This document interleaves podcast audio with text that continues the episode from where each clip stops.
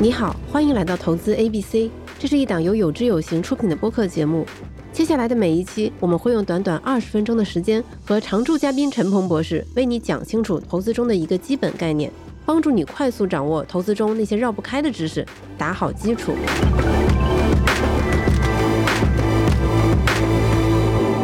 欢迎来到投资 ABC。从这一期开始呢，我们开始进入一些具体的资产类别。那这一期我们首先要聊的资产类别是什么呢？就是短期国债。那它的利率，也就是我们经常听到的无风险利率。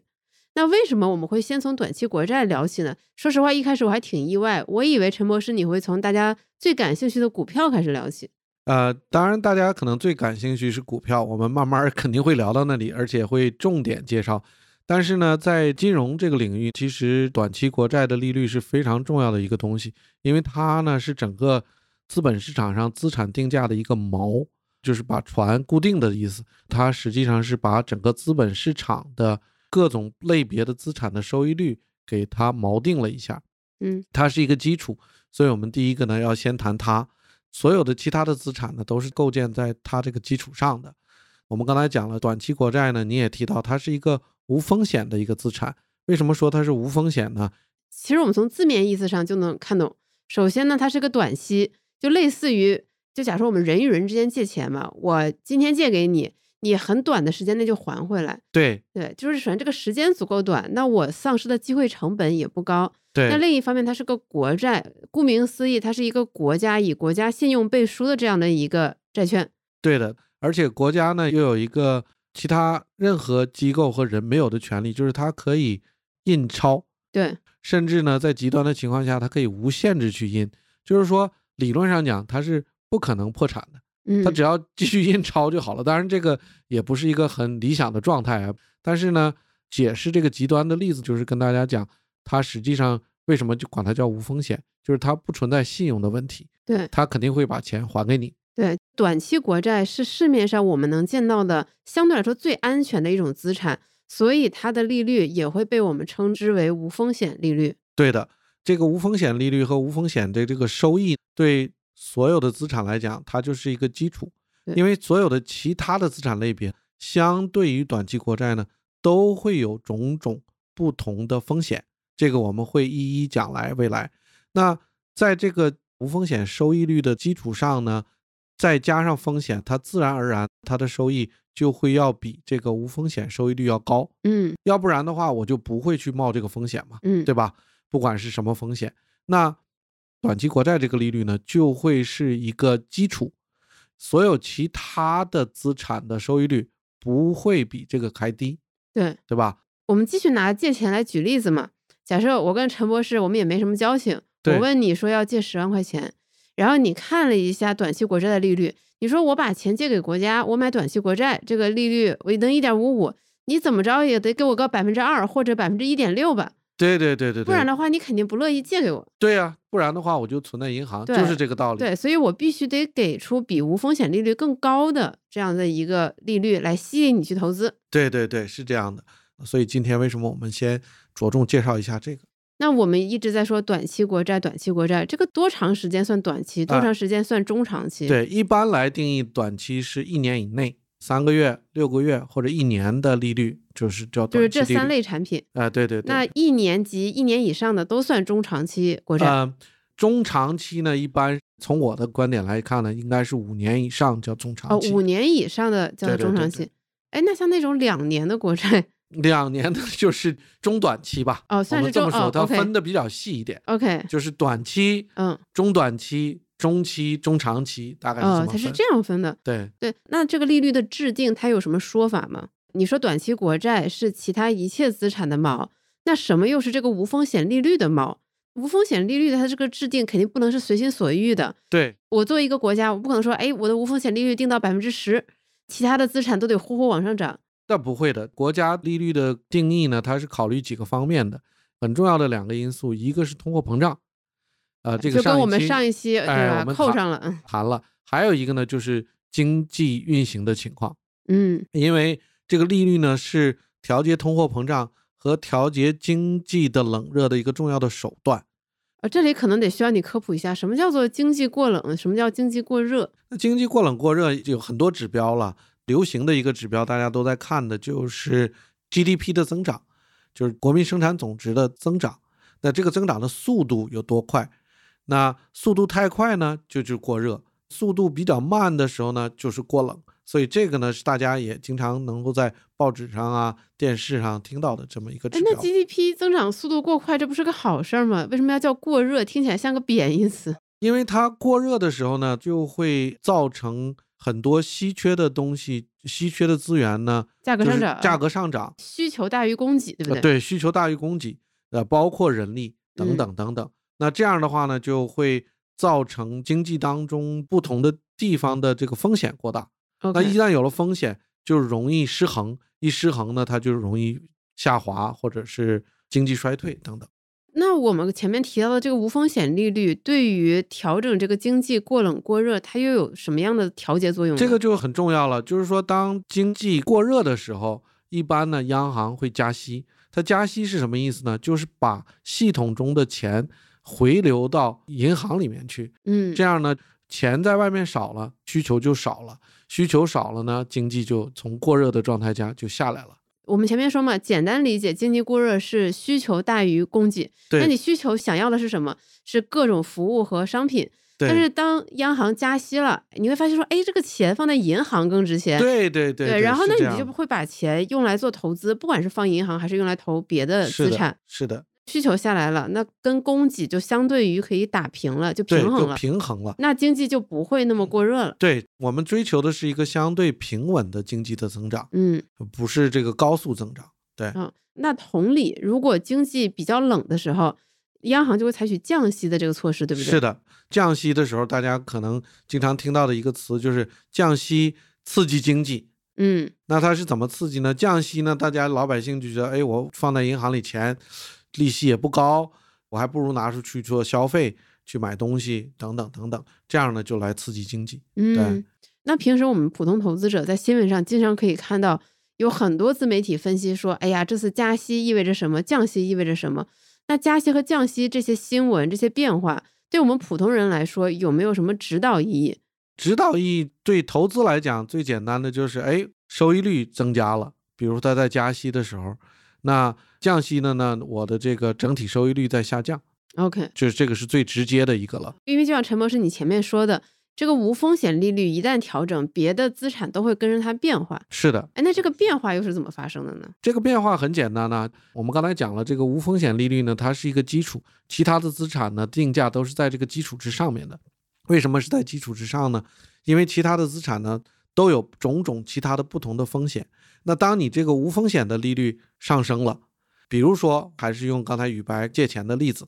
宇白向我借钱，当时的这个无风险利率是一点五五，那我们后来商定说的，哎，我百分之二借给你，嗯比无风险利率高，这样呢，我衡量一下这个风险算是合适，你也给我多一点的利息，我就把钱借给你。但是如果今天无风险利率上升到了百分之二点五了，嗯，那我这个就不合适那了，就呃不合适了。所以说这我个就只能涨到百分之三。只能就涨到百分之三或者更高。所以就是这个例子，就是说所有的定价都要重新锚定一下。对当无风险利率在变化的时候，嗯，所以它这个东西是同步变化，而不是需要一段时间来传导，对不嗯对？啊、这个变化非常快，因为信息在市场上传达几乎是同时的，就是央行做出决定以后，马上市场就会有反应，嗯甚至大家会预期央行的决定，市场就会已经有反应了。那历史上呢，如果我们要看无风险利率，其实无风险利率是央行用来调节经济，我们刚才讲了一个很对重要的手段。另外一个呢，就是来调节通货膨胀，是一个重要手段。当通货膨胀高的时候呢，它会升息，就是提高短期国债的利率来压制通货膨胀。当通货膨胀变低的时候呢，它会降息，大概是这么一个动态的调整。就是它的波动其实是围绕着通货膨胀的这条线在是波的动的。那比如说，在中国的过去十五年，从二零零七年到二零二二年，通货膨胀呢大概是百分之二点六。嗯如果我们看短期国债的利息的收入，平均大概也是二点六左右。那作为我们这种普通投资者，平时我们可以在哪儿看到这些短期国债的收益率呢？很简单呐、啊如果大家有手机啊，可以百度啊，就是直接去查中国短期国债利率。嗯，前面我们了解了短期国债是什么，以及为什么这些资产会围绕着无风险利率的变化而调整价格。那我们怎么样把这个知识用到我们的现实中来，对应看我们现在手里的这些投资产品？啊，非常简单。我看任何一个投资产品，我第一个先要比较的就是，哎，这个跟无风险利率是怎么样？就是它那肯定得高于这个一肯点定是五要，高于这个。那这个是最基本的一个。嗯然后另外一个呢，我们要看相对于这个无风险利率，我有多承担了哪些风险，嗯然后这个风险的定价在市场上是怎么样，这个是比较专业的一个看法。当然，从我们个人投资者来讲呢，我们就知道这个是我躺着什么也不做就应该能拿到的收益率，嗯对不对明白这是无风险的嘛。那另外一个个人投资者需要了解到，就是如果我要想跑赢通货膨胀，比较简单的一个投资工具就是这个短期国债或者货币市场基金。从长期来看，它确实能够差不基多本上哎能够跟通货膨胀是齐头并进嗯。啊，大概是这么样一个道理吧。对，那这个题呢，我觉得还是属于一个比较静态的应用题。嗯，但是，一旦加息和降息发生的时候，有的时候我们可能就会觉得这个算起来有点麻烦。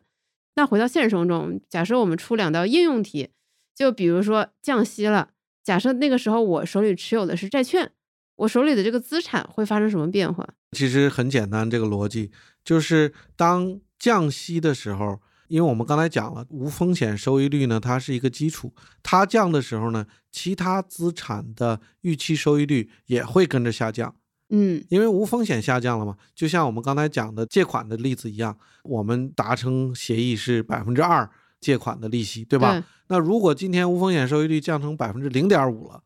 我们可能就达成百分之一的利率就行。对，